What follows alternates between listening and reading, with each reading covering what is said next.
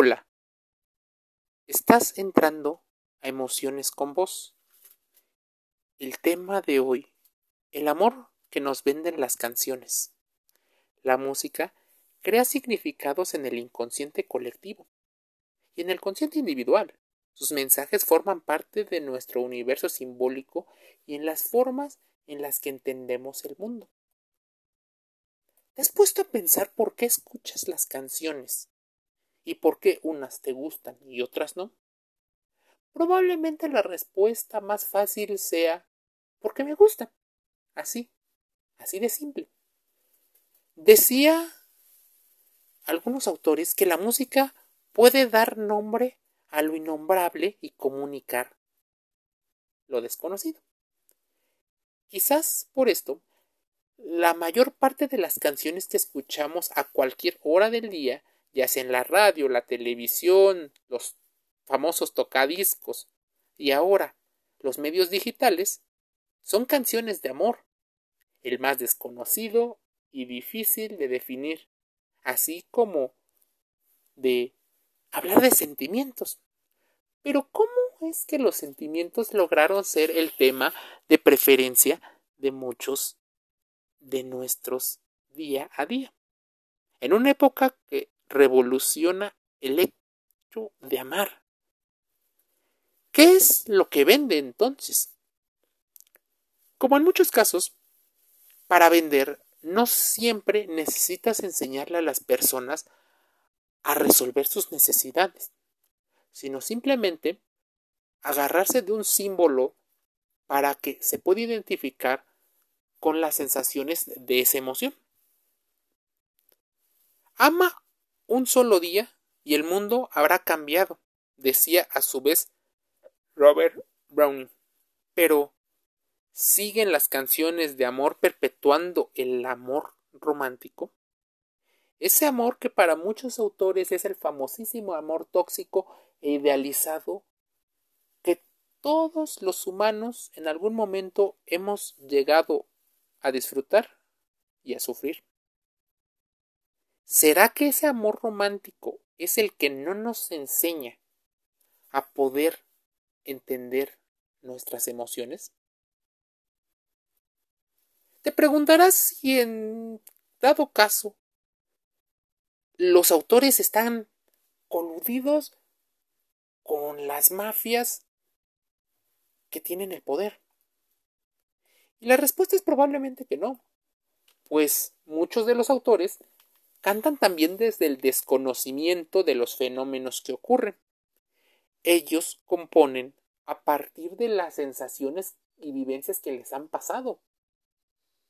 Pero no significa que eso esté procesado, que tengan una educación emocional y menos financiera. Así, el amor sigue siendo el gran tema de la cultura popular o cultura pop, para los que se preguntan qué significa la palabra. Porque pop sirve, dice Simon Fritz, para dar sentido expresivo a nuestras emociones más banales. Es muy probable que el futuro ya esté aquí. La música representa parte de los cambios culturales a lo largo de toda la humanidad.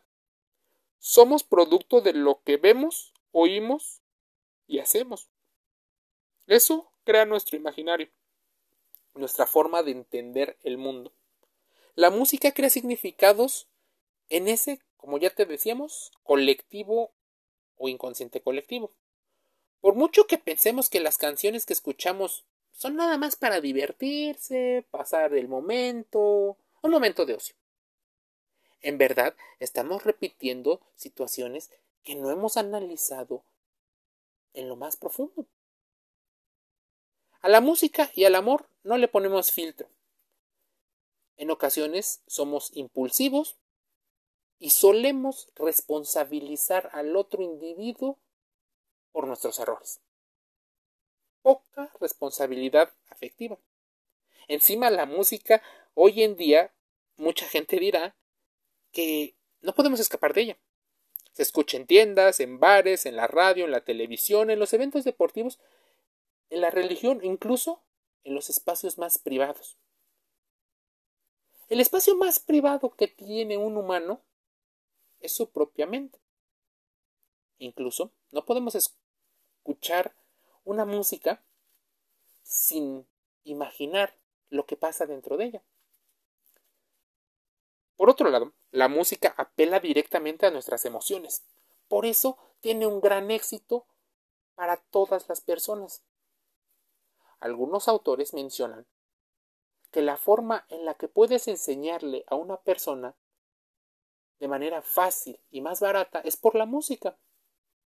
Eventualmente esa persona empezará a cobrar mucha más capacidad de entendimiento y la lectura será el siguiente paso.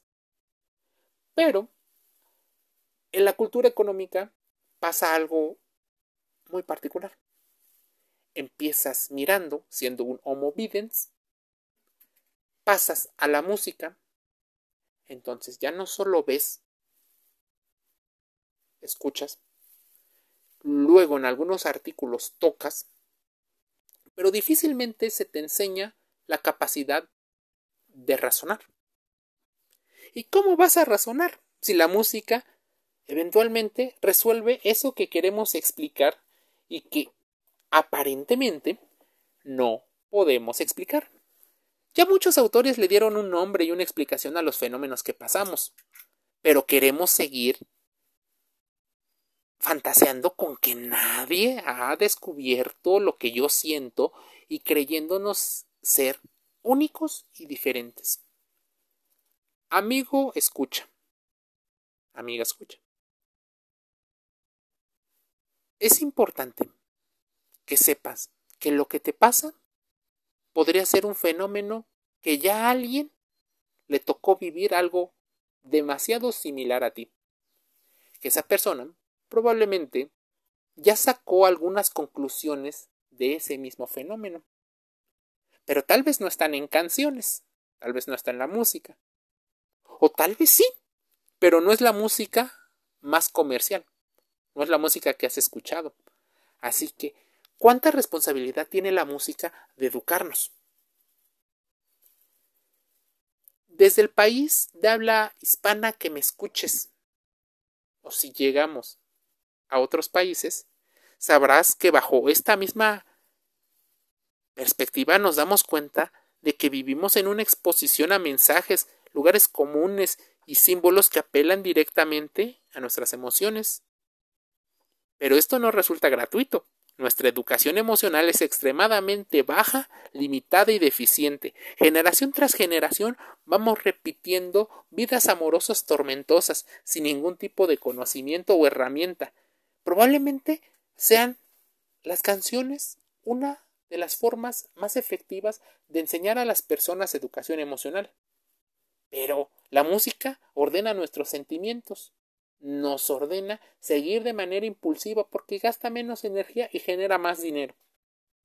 Entonces, quienes controlan la música probablemente controlan la forma o una de las formas en las que pensamos y entendemos el mundo, una exposición que resulta especialmente visible en el caso de los adolescentes. Te voy a poner un ejemplo. Un chico o chica de 11, 12 años, que apenas va entendiendo la vida amorosa, tanto suya como la de sus padres y su entorno, se enfrenta a una hiperexposición de cierto tipo de música, probablemente la música que está de moda en el grupo social al que pertenece. Primero empiezas a repetir para pertenecer a un grupo. Eventualmente, empiezas a escuchar música que le parece buena o favorita para los adultos que los rodean. Entonces hace su propia idea de lo que es bueno y de lo que es malo. Pero normalmente en el tema del amor empiezan a hacer de manera invisible rasgos muy particulares que nadie les explica.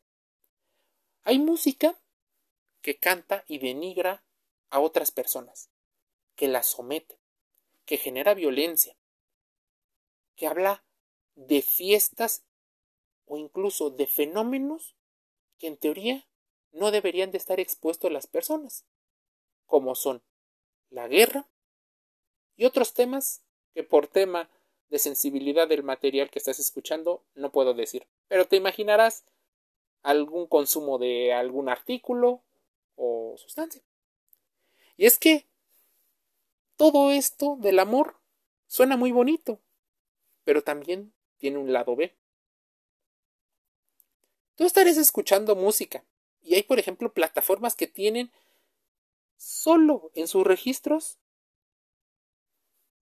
a casi dos tercios de la población. Tenemos que darnos cuenta que las canciones que estamos escuchando dependen mucho de quién y cómo las cuenten, que muchísima gente no utiliza diferentes cuentas, pero que están promoviendo estas canciones. Las canciones más escuchadas de tal año a tal año te darán un indicativo de que ciertos autores son los más escuchados y esos autores repiten constantemente los mismos temas. Amor, desamor, dolor, ilusión, esperanza, fe. Nadie te resuelve absolutamente nada. En ninguno de los casos estará puesto la educación emocional, la educación financiera, no estará puesto nada de esto. Metámonos a la canción que tú quieras. Por ejemplo, vamos a mencionar Duele el corazón, cantada por Enrique Iglesias. Y este artículo lo estoy leyendo de lamarea.com. La letra le escriben diferentes autores y menciona, si te vas, yo también me voy. Si me das, yo también te doy. Mi amor, bailamos hasta las 10, hasta que nos duelan los pies. Con él te duele el corazón y conmigo te duelen los pies. Esta canción, el personaje principal o narrador intenta convencer a una persona, que al parecer es una chica, de que acabe la relación que aparentemente es tóxica y se decante por otra, en particular el narrador. Y que con él va a bailar mucho en lugar de sufrir. Eso sí, le estaría pidiendo con consentimiento. Si me das, yo también te doy. En esta ocasión, la que tiene el poder sobre la posible relación es la mujer.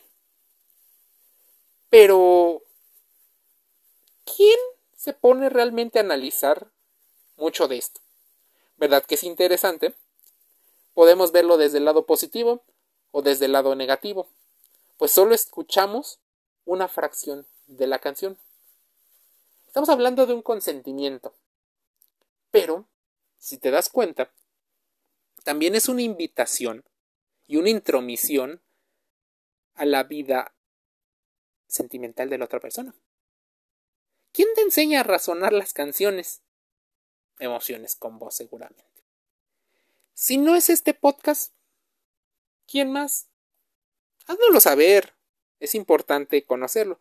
Ya estamos en Instagram, en Facebook y pronto estaremos en otras redes sociales hablando de salud emocional, pues las emociones con vos son sumamente importantes. Así llegamos a comprender, ¿serán las únicas coincidencias entre las canciones? ¿Será que el acto amoroso se vuelve popular, pero también nos hace ignorantes de nuestras propias emociones? Preguntas muchísimas, pero respuestas aún más numerosas. Emociones con vos cierra una sesión invitándote a que hagas introspección y reflexión acerca de las cosas, de los fenómenos que con tus emociones juegan. Te mando un saludo.